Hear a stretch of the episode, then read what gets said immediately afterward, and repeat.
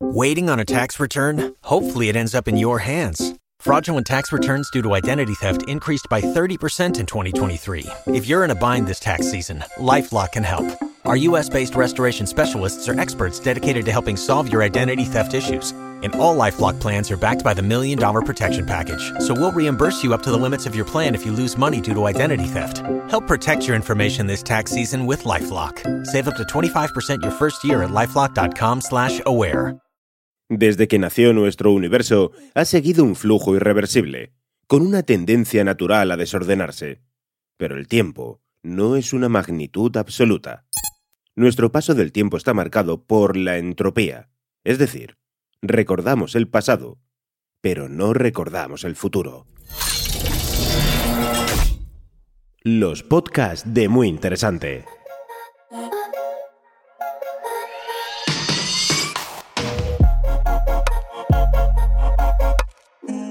Grandes reportajes de Muy Interesante presenta ¿Por qué el tiempo va hacia adelante y no atrás? Un texto de Jorge Mira.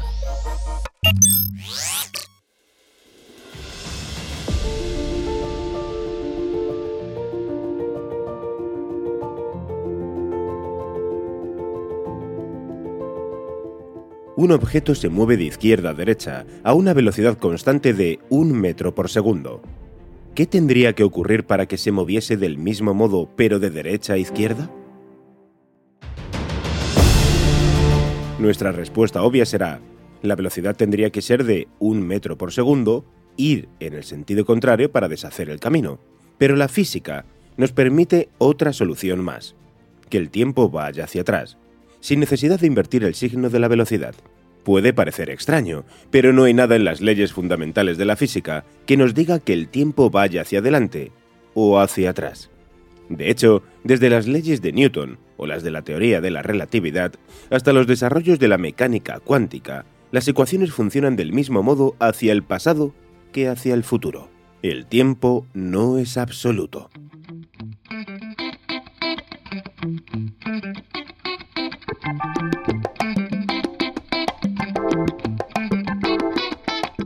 La mayor revolución en el concepto físico del tiempo llegó en la transición del siglo XIX al XX, como un proceso derivado de la publicación de las leyes fundamentales del electromagnetismo, ecuaciones de Maxwell concebidas por James Clerk Maxwell. Dicho proceso consistió en la comprensión de cómo debemos adaptar las ecuaciones para que dos observadores, uno en movimiento con respecto al otro, puedan describir correctamente la misma realidad. Si vamos por una autopista a 120 km por hora y en el carril vecino circula otro coche a la misma velocidad, nos parecerá que está parado con respecto a nosotros.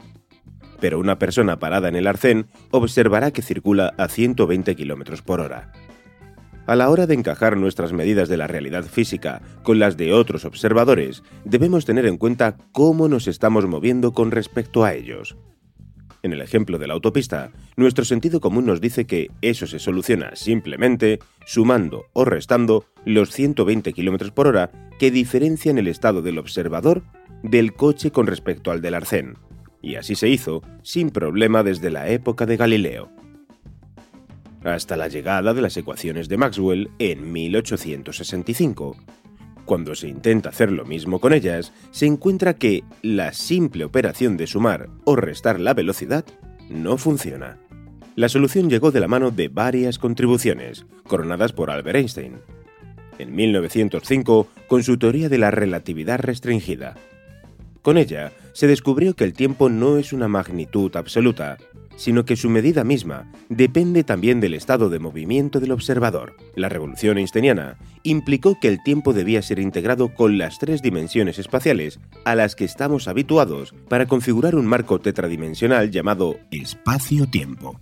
El salto conceptual fue muy profundo.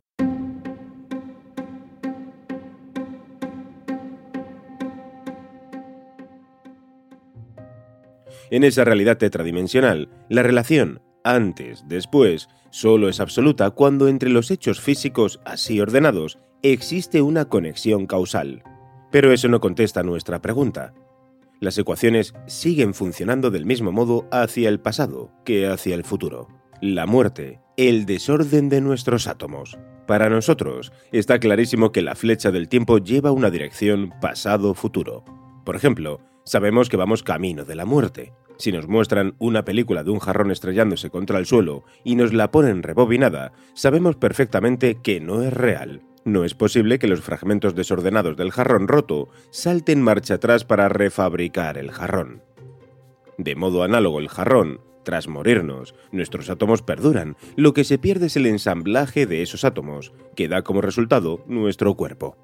Esa es una de las claves que establece la flecha humana del tiempo. Nuestro universo tiene una tendencia natural a desordenarse desde que nació hace 13.800 millones de años. El estudio de esa tendencia natural al desorden se originó en el siglo XIX y es una de las bases del área de la física conocida como termodinámica que brilló en ese mismo siglo, impulsada por la revolución industrial causada por el invento de la máquina de vapor y en la necesidad de entender cómo fluye el calor en las máquinas. El jarrón no vuelve a rehacerse porque al romperse y aparecer múltiples puntos de fricción, parte de la energía se disipa en calor. Los físicos del siglo XIX comprendieron que el flujo del calor tiene una flecha natural, va del cuerpo caliente al frío y no al revés. Además, descubrieron que en el funcionamiento de una máquina es imposible no perder energía. No es posible el móvil perpetuo. Y era vital tener claro qué fracción de energía se pierde en el proceso. Para medir esa parte de la energía que se pierde sin realizar trabajo, Rudolf Clausius definió el concepto de entropía, una palabra de origen griego que significa evolución, transformación e irreversibilidad porque el concepto de entropía es central para establecer el llamado segundo principio de la termodinámica, que nos dice que la naturaleza impone una dirección en los procesos, según la cual es posible transformar todo el trabajo mecánico de un sistema en calor, pero es imposible transformar todo el calor que tiene en trabajo mecánico. Lo natural es que el jarrón se rompa cada vez más, procesos en los que se disipará calor, no que ese calor se pueda usar para volver a reconstruir el jarrón tal como estaba al principio. Es la única ley fundamental de la física que marca el flujo irreversible de nuestro universo, la que marca la direccionalidad del tiempo. Nuestro universo sigue ese proceso a escala global. Desde que nació su entropía, siempre ha crecido.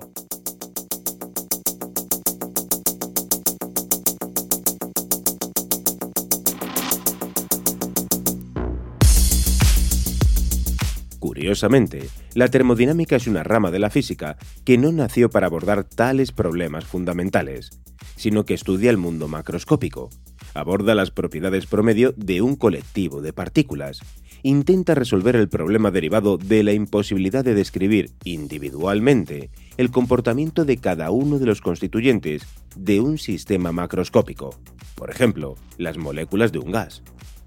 Y más curioso aún es el hecho de que cuando bajamos a la escala de esos constituyentes fundamentales, átomos o moléculas, la flecha del tiempo parece borrarse.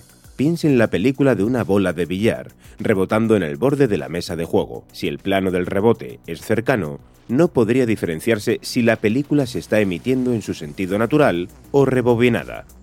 Es una analogía para ilustrar que las colisiones de los átomos y moléculas cuyo efecto promedio es medido a través de lo que llamamos temperatura, a mayor agitación, mayor temperatura, son procesos simétricos en el tiempo. Llegamos así a una curiosa reflexión.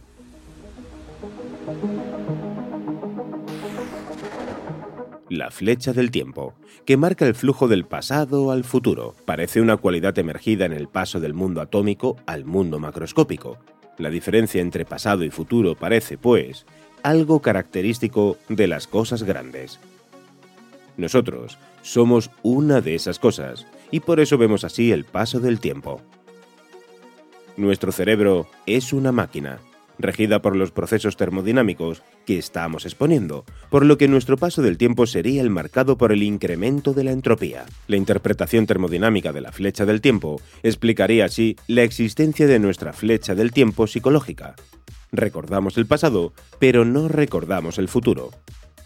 Esta idea, de una profundidad conceptual extraordinaria, fue fruto de la intuición de uno de los grandes genios de la historia de la física, Ludwig Boltzmann, que la enunció a finales del siglo XIX. Su importancia no fue apreciada por sus contemporáneos y solo algunos de sus seguidores, como Einstein, la comprendieron tras su muerte.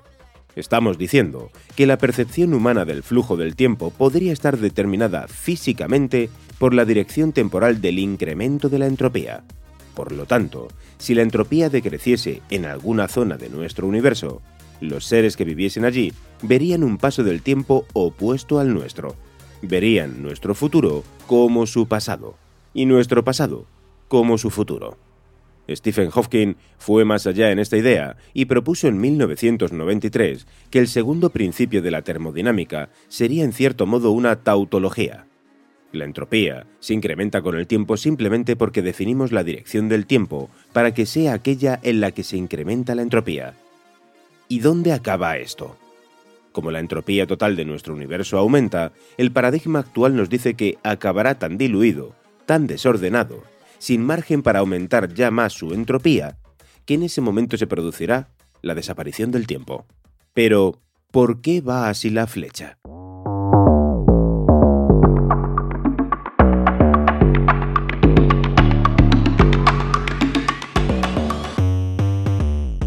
La hipótesis del tiempo enunciada por Boltzmann nos marca la equivalencia entre la flecha termodinámica del tiempo y la flecha causal del tiempo. El pasado causa el futuro, pero tal y como decía Hofkin, estamos en una especie de tautología. En el fondo, seguimos llegando a una pregunta análoga. ¿Cuál es el mecanismo fundamental que está detrás del sentido de esas flechas? ¿Es posible saberlo? La respuesta podría estar en la escala subatómica. La simetría es un concepto clave en física y no interesa solo la del tiempo. En la efervescente física de partículas de mediados del siglo XX, diferentes experimentos fueron aclarando varias claves. La primera, tras descubrir la existencia de la antimateria, que a cada partícula de la naturaleza le corresponde una antipartícula con carga opuesta. ¿Las leyes de la física se mantendrían tras intercambiar las partículas con sus correspondientes antipartículas? La respuesta fue que no. La segunda, en 1956 se descubrió que nuestro universo no se comporta igual que su imagen en un espejo. Es la llamada rotura de la simetría de la paridad, debido a los mecanismos de la llamada interacción débil, responsable de la emisión radiactiva de los átomos.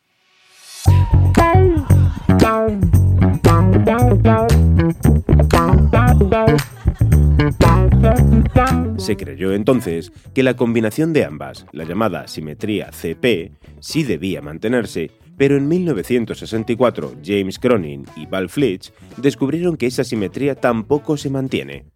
Ambos ganarían el Premio Nobel de la Física de 1980 por ese descubrimiento. Y ahora, atención. En la década de 1950 se había demostrado que si en las ecuaciones de la física invertimos al mismo tiempo los signos de la carga, paridad y tiempo, su comportamiento es el mismo. Dicho de otro modo, la naturaleza es invariante bajo la simetría CPT. Y aquí aparece una evidencia de la flecha del tiempo.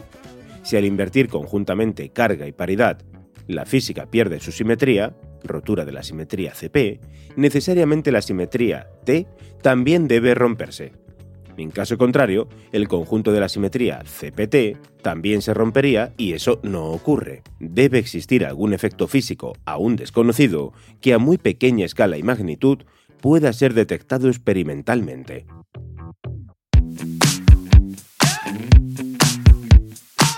Y en eso se está trabajando, en la búsqueda de la razón última de la rotura de la simetría del tiempo, que haga que algún fenómeno fundamental no ocurra igual hacia el pasado que hacia el futuro. ¿Candidatos? El siempre creativo Roger Penrose, Premio Nobel de Física de 2020, ha propuesto que la interacción gravitatoria podría ser la responsable en la búsqueda de la tan deseada unificación de las diferentes descripciones de la realidad, proporcionadas por la mecánica cuántica y la teoría de la relatividad general, la que describe la gravedad. En la naturaleza, las partículas fundamentales se abrazan superponiendo sus funciones de onda cuánticas, las que representan su estado físico, y, según Penrose, tal abrazo conlleva una superposición de masas, que debería conducir a superposiciones también de la geometría del espacio-tiempo. La teoría de la relatividad general dice que las masas distorsionan esa geometría, lo que crea la gravedad. Ese mecanismo redefiniría la comprensión del espacio y el tiempo y conduciría a interacciones que serían sensibles a la gravedad. Esas superposiciones tendrían tendencia a colapsar ante ella, lo que podría ser el germen de la flecha del tiempo. Ciertamente, se trata de algo muy difícil de detectar, pero también es cierto que en las últimas décadas se ha avanzado mucho en la monitorización de la rotura de esas superposiciones. Pero, al margen de estas originales ideas, el bloque más sólido de trabajo se centra en el estudio de las desintegraciones radiactivas que violan la simetría CP, porque son estas las que nos han proporcionado el indicio más claro de que el tiempo tiene una dirección preferente.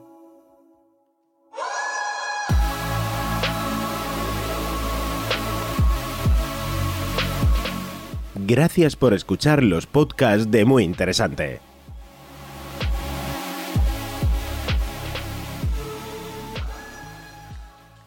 ¿Te preocupas por tu familia? Entonces, ¿por qué darles solo huevos ordinarios cuando pueden disfrutar de lo mejor? Eggland's Best, los únicos huevos con ese delicioso sabor fresco de granja, además de la mejor nutrición, como 6 veces más vitamina D, 10 veces más vitamina E y 25% menos de grasa saturada que los huevos regulares, además de muchos otros nutrientes importantes. Así que, dales los mejores huevos. Eggland's Best, mejor sabor, mejor nutrición, mejores huevos.